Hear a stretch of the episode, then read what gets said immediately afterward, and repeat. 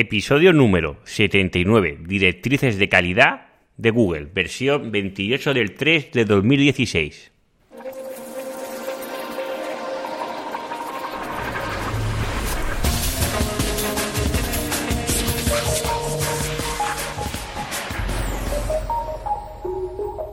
Muy buenos días, queridos oyentes. Nos encontramos un día más con el podcast de SEO Profesional. Ya sabéis, el programa donde hablo, donde explico mis experiencias y mis conocimientos en el posicionamiento web en Google y en otros buscadores o en otros canales para ganar pues lo importante, que es ganar visibilidad a nivel online.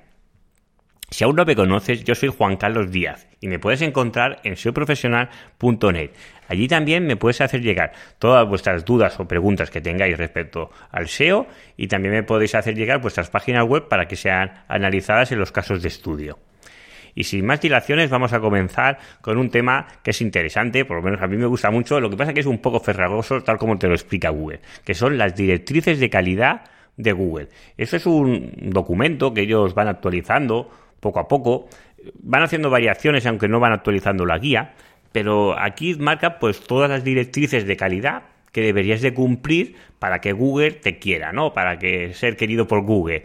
Lo que pasa que esto es una guía que tiene unas 160 páginas, en la última versión se ha bajado a, 140 o 143 páginas, aún está en inglés, no está en la versión en español, las antiguas sí que están en español y es como si te leyeras la Constitución española. Es un poco rollo, porque te lo explica de una manera que no ayuda a la lectura, muy de la perspectiva del propósito, el propósito, el contenido, la calidad, bueno, Ahora os explicaré un poco. Os voy a hacer una síntesis muy, muy grande y tengo que decir que también me ha ayudado mucho y me ha motivado mucho a leer esta autorización de las directrices, pues el compañero, pues Emilio, de Campamento Web, que él ha hecho una versión subrayando las cosas más relevantes, que me ha ayudado bastante a fijarme, a fijarme bien en los puntos que él marca, porque de la versión que yo hablo, de la 28 de 3 de 2016, de la que él habla, que es del finales de noviembre de 2015, eh, lo que se ha hecho es ha comprimido básicamente el tema de de las páginas y ahora es un poquito más corta, ¿vale? Pero no hay, muchas, no hay muchos cambios. Sobre todo, os voy a explicar un poco los puntos más importantes, ¿no? Cómo empieza las directrices de Google, ¿no? Pues a, nivel general, pues sería la evaluación de la calidad de una página, según las directrices de ellos. También tenemos el contenido de baja calidad, encontramos otra parte que sería entender las necesidades de los usuarios móviles, clasificar las necesidades si están satisfechas de los usuarios y el uso de la plataforma y su evaluación. Eso sería así, a punto resumido, pues estas 160 páginas, los cuatro puntos que ellos, destacan estarían en esas cuatro partes. Y vamos a comenzar un poco con los indicadores de calidad, que son importantes, ¿no?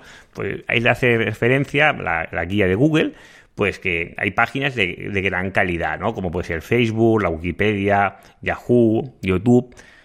quitamos a YouTube, que es suya, que va un poco para casa, pues claro, ellos ven que es normal que nosotros enlacemos a este tipo de páginas, porque son páginas que son referentes y tienen un, gran contenido de mucha calidad y contrastado, ¿no? Pues ellos pues ven bien pues a quién podemos enlazar y a quién no, sobre todo, bueno, ya iréis viendo, ¿no?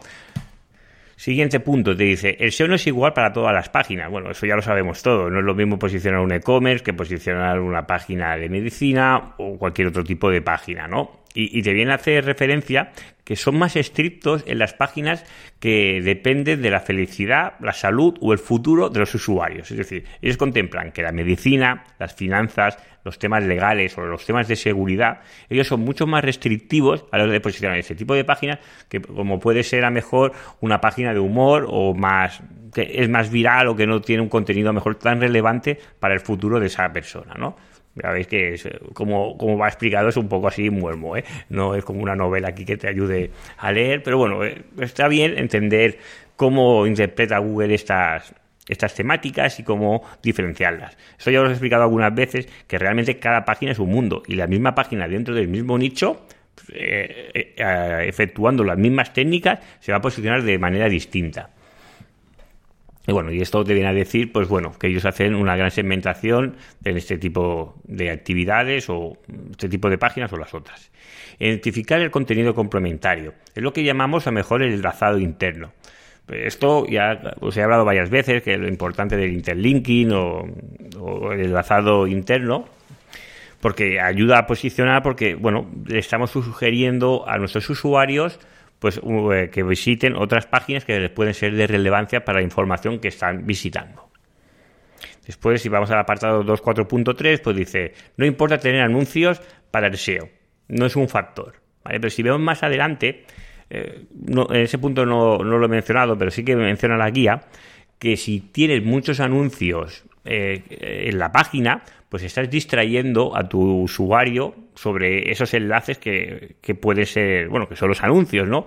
Y, estamos perdiendo un poco el control de nuestro usuario y de lo que ellos denominan la directriz de calidad. Con lo cual, él denomina que si ponemos unos anuncios en el header, bueno, justo en, arriba de, de página, pues estamos a mejor distrayendo en exceso pues que no haga scroll para abajo y todo esto, ¿no? Porque directamente se nos puede marchar. No, nos olvidemos que cada enlace es una posible salida. Si es una posible salida hacia nuestra página o una posible salida hacia una página de fuera del posible usuario, con lo cual la posible conversión o depende del fin que tenga esa página web. En el 2.5 nos habla de la reputación de una web, que se mide por, eh, por la fuente de enlaces que recibe. Eso es importante porque hasta ahora Google no había determinado o siempre había intentado escurrir los enlaces, ¿no? Que esto ya venimos hablando, si me llegas siguiendo varios episodios, los enlaces son importantes y son fundamentales. Y aquí reconoce en este punto pues que esos enlaces pues denominan pues el factor de relevancia o la reputación que tiene tu página web. Es decir, si mi página web está enlazando enlaces, pues imaginamos, ya sabéis que tengo un podcast, pues que me enlazan pues los actores más principales de los podcasts, del podcasting de este país, pues me enlaza el Oscar Feito, me enlaza el Joan Boluda o Emilka, ¿no? que son instituciones dentro del podcasting, pues te da a decir, hombre, pues si a Juan Carlos le está enlazando estos podcasters, pues por algo será, ¿no? Pues todas esas fuentes pues Google la tiene muy en cuenta a la hora de darte una puntuación en la que es tu reputación, es tu popularidad dentro de online, ¿no? Pues por eso son importantes los enlaces y sobre todo de dónde nos apuntan esos enlaces, porque es importante que esos enlaces sean de, de calidad. Luego otro punto, en el 2.5, lo dice, oye, que los enlaces más importantes es decir, las partes más importantes de nuestra web se deben enlazar desde la home, tiene su lógica. Si yo tengo una página o una sección dentro de mi web, que es muy importante, como en el caso mío, pues el podcast, pues es normal que el podcast lo enlace desde la home de mi web, no que esté en una página huérfana que no pueda acceder desde la home. Pues esto es aplicable pues a todos los a todas las webs no las partes más importantes deberían de ser accesibles a través de la home Luego también eh, otorga mucha autoridad a decir pues quiénes somos, que hay algún mail, una dirección, un teléfono, si eres una tienda, las condiciones de pago, eh, las condiciones de garantía y las devoluciones. todos estos valores son importantes a la hora de tener una buena reputación, sobre todo en la, escala que Google te, te, otorga. ¿no? Hay excepciones como pueden ser los foros, que, pues claro, pues si eres un foro no es normal que no pongas tu email, tu dirección con tu, con tu nick, pues ya sabes quién eres. También te habla de lo que es el, la sección 2.6, de lo que es el mantenimiento de la web, que denomina pues que el lugar tiene que estar actualizado, que se debe ver bien correctamente. Bueno, aquí yo creo que hace un poco de demagogia y todo esto, y aquí hay varios factores importantes, ¿no? Uno que es el hosting, pues que eh, la web está alojada en un sitio que no se caiga cada dos por tres, que esto Google lo puede rastrear fácilmente, sobre todo cuando viene la araña y ve que no estás allí, pues ese error, pues Google lo, detecta y lo archiva. Y como ya he comentado en programas anteriores, pues cuando más tráfico tienes, pues más importante va a ser tu caída de tráfico. Pero a Google lo que le gusta es que el contenido sea fresco. Él sabe que no es, esto no es aplicable a todas las páginas web. Es decir, un diario no te va a actualizar una noticia que ya ha salido. Sí que se puede actualizar de cierta manera con los comentarios de las personas. Pero lo que va a hacer un diario es sacar más noticias y cada vez más noticias, ¿no? Su, sus actualizaciones de noticias son muy elevadas, pero no significa que actualice en sí el propio post. En cambio, en otras páginas sí que les gusta y les gusta que el contenido sea fresco y se refiere a la actualización de ese contenido. Esto ya lo estamos viendo y si leéis un poquito el tema del blog y del SEO, pues la actualización de ciertos posts añadiéndole contenido y actualizando las fechas, pues esto ayuda a darle un empujón en el posicionamiento. Incluso hay técnicas que directamente suprimes la, lo que es la fecha de publicación para que sea como que sea atemporal. Pero bueno, no todas las temáticas permiten hacer esto, porque si estamos hablando de política, pues esto se va renovando muy rápidamente, ¿no? Y no podemos estar hablando, pues, quién fue el mejor, no sé, presidente del Estado, cuando cada dos por tres van habiendo elecciones nuevas y se van renovando y no siempre es el mismo. En la parte 2.7.1 habla de la importancia que son las reviews y las valoraciones para una tienda. En sí te dice que una mejor puntuación es igual a una mejor reputación. Con lo cual, tenemos que intentar incentivar, ganar lo que son puntuaciones de, relevancia, ¿no? Esto eh, hablo de las e-commerce, pero bueno, un diario también es muy relevante por las valoraciones que puedan tener, como poder ganar un premio Pulitzer o cada uno tiene sus propios premios y pues tener ese reconocimiento externo de tu comunidad como que eres relevante pues claro, a Google le gusta. Bueno, si nos fijamos, siempre intenta sacar el contenido más relevante para esa información, con lo cual tenemos que intentar ser los líderes en ese aspecto. Luego habla de las fuentes de la información y la reputación que tiene esas fuentes. Es decir, pues depende de quién me enlace a mí, pues si me enlaza a la página del, del ministerio, pues tiene una reputación muy importante, ¿no? Pues ya sabéis que los .gorp pues tienen una reputación superior a que puede ser un .com. Bueno, básicamente porque tú no te puedes abrir un .gov, ¿no? O como el .edu. Pues claro, esas dificultades, esas esas barreras de entrada, él las entiende como, oye, que a quien enlaza esas, em, eh, esas páginas, pues son importantes. Y hace una escala de nueve posiciones, poniendo el muy mala calidad a la muy alta calidad y en medio ponemos el medio. De esta escala os he dejado una imagen que, de Google para que veáis cómo la representa, ¿vale? Luego también te dice que los enlaces creados automáticamente por herramientas, pues que directamente no las tiene en cuenta. Bueno, habría que ver si las tiene en cuenta para penalizarte, que es posible también. Pero esto ya lo he comentado alguna vez. Pues claro, si utilizamos sitios que generan eh, enlaces de, de X dominios, al, fin y al cabo, todos esos disavow que se van haciendo a Google sobre esos dominios, todo eso se tiene que almacenar en un Big Data. Todo esto es una hipótesis mía, no significa que esto lo diga el documento este, lo quiero dejar claro. Y claro, pues todos esos dominios pues van a una lista que cuando tienen esos dominios o, el, robot de Google va crawleando todo esto y detecta esos dominios, pues ya directamente te los puede excluir o te puedes llevar una penalización o te, directamente te, la fuente de la información, de la reputación, que es lo que estoy comentando, pues ya te la cataloga pues muy baja, ¿no? Y es lo que tenemos que intentar evitar a toda costa. Luego en el 4.1 habla de las características de las páginas de alta calidad, ¿no? Siempre eh, todo este documento que no lo voy a no lo he hecho mucha mención, siempre habla que el contenido de calidad es el rey, ¿vale? Siempre habla del contenido de calidad, el contenido de calidad, pero esto del contenido de calidad es muy ambiguo, es muy fácil decir el contenido de calidad, pero si ponemos a buscar en internet casi todo, por no decir todo, está escrito. Eh, puede ser explicado de una manera, explicado de otra, a no ser que sea una cosa muy novedosa, o que directamente hayas hecho una investigación o has hecho un caso de estudio o algo así, todo está muy, muy desarrollado, todo, porque hay tantísimas páginas que está todo muy escrito. Con lo cual, decir que el contenido es el rey eh, es muy ambiguo. Y a mí no me gusta decir que el contenido es el rey. ¿Me podrías explicar eh, eh, qué factores tiene que ser para que sea el rey? ¿No? Pues luego aquí, pues se dice, oye, pues el contenido, pues el rey, vale. Y luego dice, oye, el link building, los enlaces internos que tenemos, pues también son importantes, cómo distribuimos todos estos enlaces, ¿no? Es la, la, fuerza que distribuimos de la hub, cómo la vamos distribuyendo sobre el resto de páginas. Luego habla de un diseño web cuidado, ¿vale? Bueno, aquí más que de diseño web cuidado se refiere a que el usuario, la navegación del usuario tiene que ser óptima, tiene que ser fácil. No se puede entrar ahí en bucle que si voy para arriba, voy para abajo, ahora que hago, subo, bajo. No, tiene que ser fluida y se debe de poder encontrar pues las partes más relevantes de tu web pues deben de ser accesibles para tu usuario. Luego el documento hace una mención muy, muy curiosa, ¿no? Que debe decir que, que el usuario tenga cariño hacia tu web. Y yo me pregunto, si tú eres una araña de Google, ¿vale? Eres un robot, eres un programa, ¿cómo lo vas a hacer para medir si a mí me gusta esa página web o no? Porque básicamente, no nos olvidemos, eres una máquina y puedes procesar datos, puedes eh, procesar métricas, métricas que pueden ser de permanencia y eso, pero ¿de cariño? ¿De amor? nos estamos volviendo ya un poco locos, creo yo.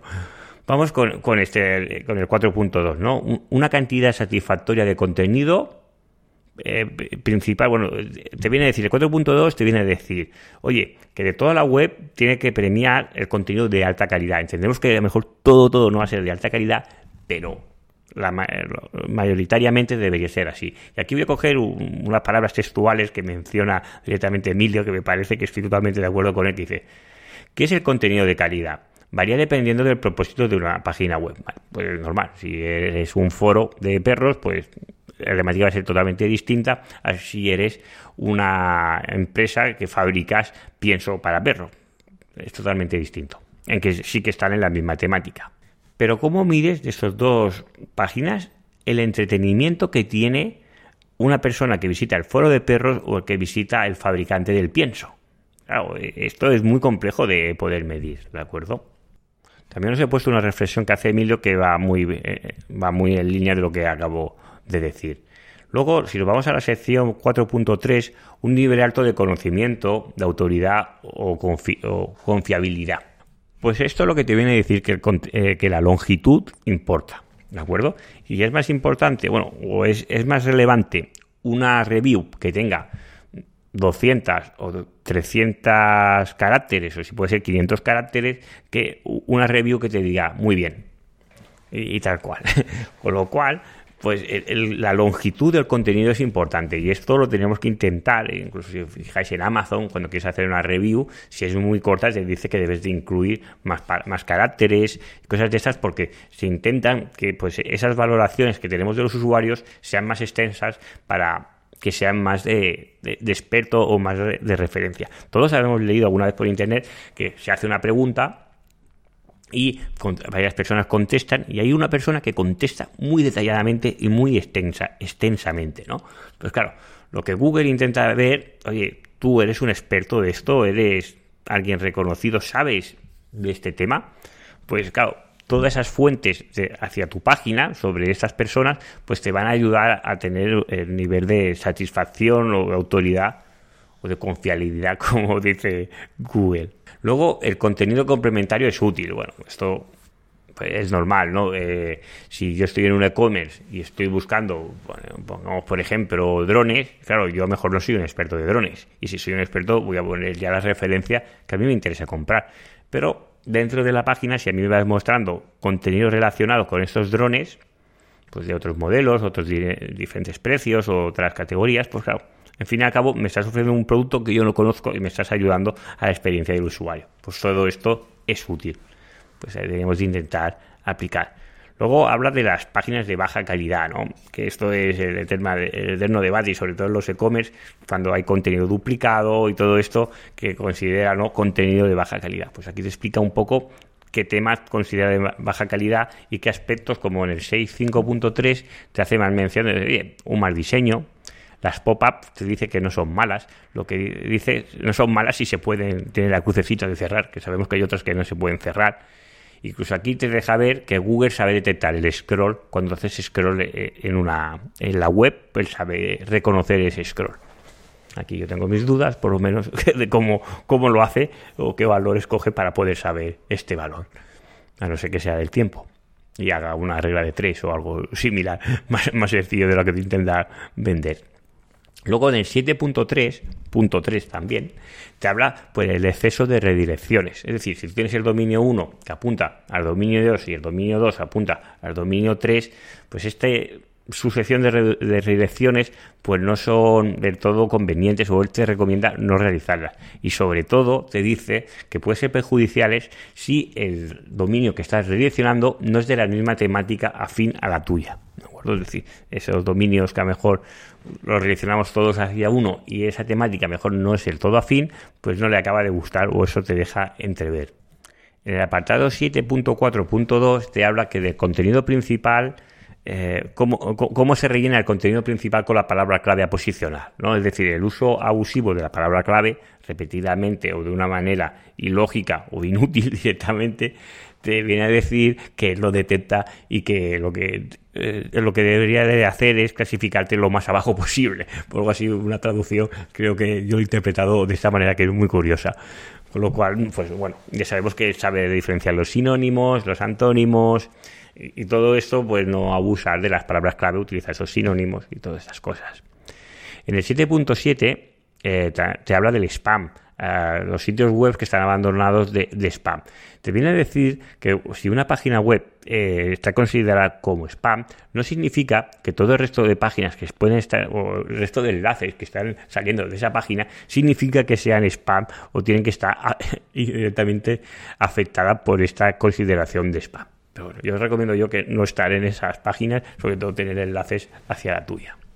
Y aquí vamos ya a la última sección que voy a entrar, que es la clasificación de foros y otras páginas. Aquí Google te hace una determinación y te deja ver que él sabe distinguir entre yo he tenido o el tú debes. Esto le permite saber si son experiencias personales, que no requieren fuentes externas, o si son eh, recomendaciones de médicos, que requieren fuentes externas y verificadas por un experto. Bueno, pues te viene a decir que yo sé determinar muy bien el tema este. Pues nada, pues con todo esto que os he explicado, si queréis indagar más en este tema, os dejo el enlace de Emilio del Campamento Web, que es quien ha ha subrayado las partes más importantes de esta guía que me ha ayudado mucho y también su guía traducida, bueno, traducida no, sino marcado como la ha dejado y también os dejo las directrices actualizadas de marzo de 2016 que es una un poco reduce un poco de las 160 páginas a las 140 y algo y te hace un poco más de síntesis Aquí no he hablado mucho de la experiencia de móvil, pero bueno, si queréis indagar más sobre estas directrices o si algún día no podéis conciliar el sueño y queréis comenzar a leer esto, os ayudará también a, relajaros y a, conciliar el sueño. Pues nada, os quiero dar las gracias por estar ahí, porque ya sabéis que este programa es gracias a vosotros, que estáis ahí al otro lado ayudándome. Os quiero agradecer esas valoraciones de 5 estrellas de iTunes. Muchísimas gracias y esos likes de iVoox. Muchísimas gracias por esas dos acciones. Y nada, nos vemos el próximo día con otro podcast de Ser Profesional. Os deseo que tengáis muy buen día.